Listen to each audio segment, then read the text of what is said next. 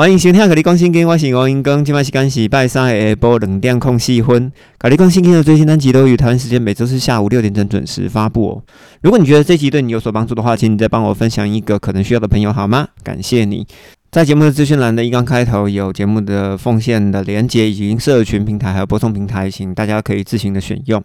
首先要感谢 Ricky 又为本节目奉献了，并且留言 at the place where you go，感谢你的支持、打气以及奉献。另外要感谢三重的阿丽玛这位忠实的听友，他是从第一集听到现在的忠实听友哦。因着我们全家确诊之后的健康以及修复哦，又寄了成堆的营养保健品给我，在此非常的感谢他，我会乖乖的吃的。我们要先来聊一下启示录哦，目前已经预备了大概百分之八十。如果还没有买圣经一直通的你，请记得去买一本，因为这一本是在二零应该是一三年买的吧。在当时呢，我看了圣经一直通之后，一口气我就请我太太再去买五本回家哈。那另外的这五本呢，已经都送出去了哈，我只有留一本，所以买一本呢，用个十年，我觉得。蛮值得的哈，那至于要去哪边买呢？请直接 Google 上去查，好，你就可以找得到通路。预计大概在三个礼拜后，我们应该就会用到这一本哦。好，请各位自行安排时间。那另外呢，你最好准备一本你愿意在上面注记的纸本圣经，啊，空白处最好大一点哦，方便写字。那我也会去买那个比较细的笔哦，我买那种中性笔，零点三八那一种哦，其实蛮细的哈。我有黑色、蓝色、红色。这样子，这样的准备其实就是为了要把一些笔记直接写在圣经上面。我觉得这是对我来讲啊，哈，我也是基督徒四十几年了哈啊。我觉得在圣经上面直接做笔记，对我而言是比较，我觉得是比较直观，然后比较比较可以把我想要记的东西记下来的一个方式。啊，当然你也有你的方式，你可以自己选择。我只是分享我的方式，好，就这样。因为启示录的第一集，我就需要把圣经的旧约整本讲完一次，所以速度会非常的快。那这一集里面，当然我也会切分几个录音档啊，不要让大家听的觉得很吃力、很吃重。好，所以我会一样是用分段的方式把录音发送上去。那既然要讲分段录音哈，我现在录音大概会切割在呃十五分钟左右。那我从后台数据观察到，大家重听的次数变少了，好，代表这是一个好现象。为什么呢？因为代表说你有听懂我在说什么，好，你就不需要重听。让大家听的压力小一点呢，其实也是我的工作的一部分。如果对节目有还有什么建议的话，请在 Apple Podcast 或者在 Line 群里面留言给我就可以了。好，我一定会看到的。先谢谢你们。那如果呢，最近几集你真的听得比较明白，好，拜托，请你帮个忙，啊，请你帮我分享给一个需要的朋友好吗？这是第二个感谢了哈。再来，我要讲的是，呃，我首先要做一个认错。为什么我要认错呢？啊，因为上周确诊刚康复嘛，所以一面咳一面录音，曾经录了四十几分钟，然后自己想想觉得好像自己在讲什么，我自己完全搞不清楚哦，于是我就全删了哈，然后再重录。所以在上周没有办法很专注的为忠实收听的你负上责任，我实在感觉到很抱歉。那第二个我要认错的事情，你看什么？认错一个完，还有第二个要认错，是我还要再认错一件事情。在上一集把上帝跟神建议大家改成圣灵，好试了一次，于是我就把经文全部念了一次，哈，大家有听过？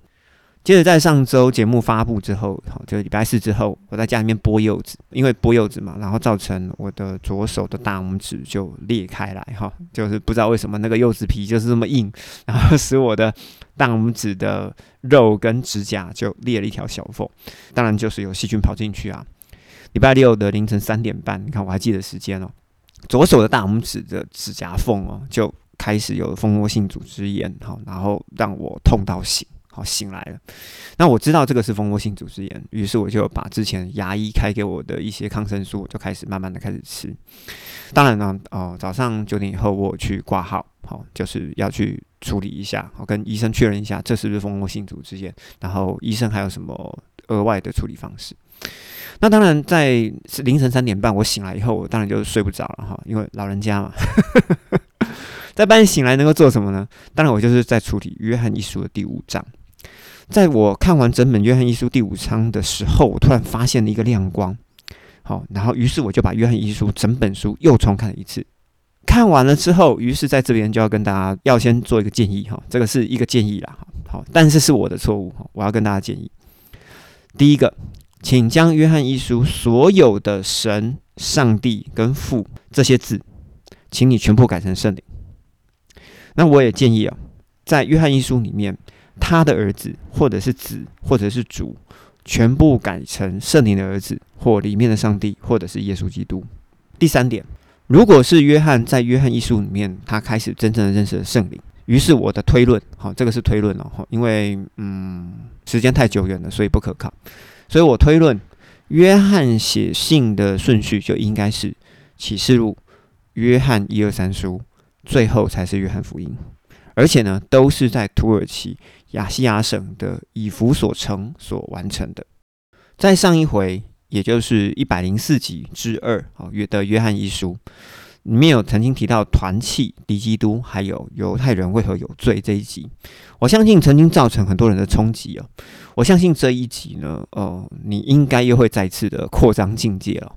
而我们的节目马上就要开始喽。首先要打开节目的资讯栏，拿出中文的新译本圣经，以及一支笔，哈，当然是细细的笔就好了。因为中圣经的字其实还蛮密集的，你要找到空白可以写，其实不太容易。那另外还要下载数位的语音查经工具，好，这个在我们每一集都会提到。在前情提要里面呢，我们要来谈父，它其实就等于圣灵，好，是父差派耶稣，好，也就是差派上帝来到世界，好，你会觉得很奇怪啊。因为在这边讲的东西，好像跟外面房间讲的东西完全不一样。好，那但是我却也因此慢慢的理解哦，自己下去看圣经之后，对照文字当中的含义，好，重要的是含义，然后使我开始慢慢了解到，嗯，对我实在是很难走进教会。好，我们继续往下讲，父圣灵，好，裁判的上帝。就是耶稣来到这个世界，使我们借着相信耶稣，使用耶稣基督的名，使用耶稣基督成为中保，让我们得着圣灵。所以圣灵的本质呢，在上一集里面我们提到，圣灵的本质是爱。既然本质在我们的里面，我们就要活出爱的道德行为，结出使人饱足的果实啊！圣灵使我们与耶稣基督哈成为一体，将来。当我们站在基督的审判台前，我们就没有惧怕，就会得到应得的赏赐。接着我们要来谈愿意书的第五章，好，从第一节开始，好，这边又是一个对句哦。每个相信或者是承认耶稣基督的人，就是出于圣灵所生的人。好，这边我就不讲上帝了哈，我就不再把经文重述一次。好，这边所有的上帝跟神，我全部都用代换成圣灵。好，大家来听一下。而且每一个爱生我们的那一位圣灵的人，也就是爱从圣灵所生的基督。当我们爱圣灵，又实施他的诫命，由此我们就知道，我们就等于是爱圣灵的儿女了。因为我们遵守圣灵的诫命，这就是爱圣灵。所以呢，基督给我们的诫命，就是圣灵给我们的诫命。我们明明知道，在福音书里面是基督给我们诫命嘛？那为什么这是圣灵的诫命呢？因为基督是圣灵的代言人，好，所以所有的基础其实是圣灵啊。那只是呢，基督成为了一个代言人。那基督交代我们的诫命是什么？就是爱人如己，就是社会责任。我们继续回到经文，并且圣灵的诫命并不是难守的。因为凡从圣灵所生的，就胜过了世界，而且胜过世界的胜利，就是我们对于基督有信心。于是我就想起以弗所书第一章所提到的，我们在创世之前就被拣选了。于是我可以说，约翰一书的第五章第四节，跟以弗所书的第一章的那句话，其实是可以连在一起看的。继续我们看第五节，谁是胜过世界的人呢？不就是相信耶稣就是圣灵儿子的人吗？这位耶稣是透过水跟血而来的，也就是说，耶稣基督不单是用水，而且是用水又用血，并且加上圣灵，也就是降在耶稣身上的那个圣灵。圣灵的目的，也就是要为了要为耶稣来证明，因为圣灵就是真理。那刚刚上面写的水跟血还有灵，好，这三个，约翰在第七节又继续做说明。做见证的有三个，就是圣灵、水与血这样的三合一，在耶稣的身上。那我们要来说明一下哈，他到底在讲什么？圣灵其实就是整个人的核心哈，也就是我们这些信徒的核心。那外面说的水，好，其实并不是湿洗这个水啊。我在最后一次整理我的讲稿的时候，我重新把“水”这个字再查了一次。水这个字其实可以代表着灵魂，所以“血”这个字呢，就代表着肉体，也就是耶稣的外表有一个肉体，里面有一个灵魂，灵魂的里面有着圣灵，这样子的三合一，就会对照到创世纪一章的二十六到二十八节。上帝们说：“我们要按照我们的形象，按照我们的样式，要来造人。这个人要管理海里的、空中的以及地上所有的一切，并且把所有的蔬菜果子都赐给人跟野兽做食物。所以，短短的创世纪一章里面，我们会发现，上帝是按照自己的形象以及样式来造人。”并且给予我们人类的职务，就是要管理海中的、空中的以及地上的所有的一切，并且呢，你会发现，诶，在那个时代里面啊，大家都是吃素的，啊，人跟百兽哈都是吃蔬菜啊、果子当做食物，没有在吃肉的。我们可以延伸做一个解释，在以赛亚书的六十五章十七到二十五节，在讲着新天新地。新天新地里面，百岁的人死掉。这样子的人还算是年轻人，而豺狼、羊羔、狮子跟牛要一起吃草，蛇呢必以尘土作为食物。所以我必须要讲，在创世纪的时候，其实有一个旧天旧地，也就是原天原地，哈，就是原本的天跟原本的地。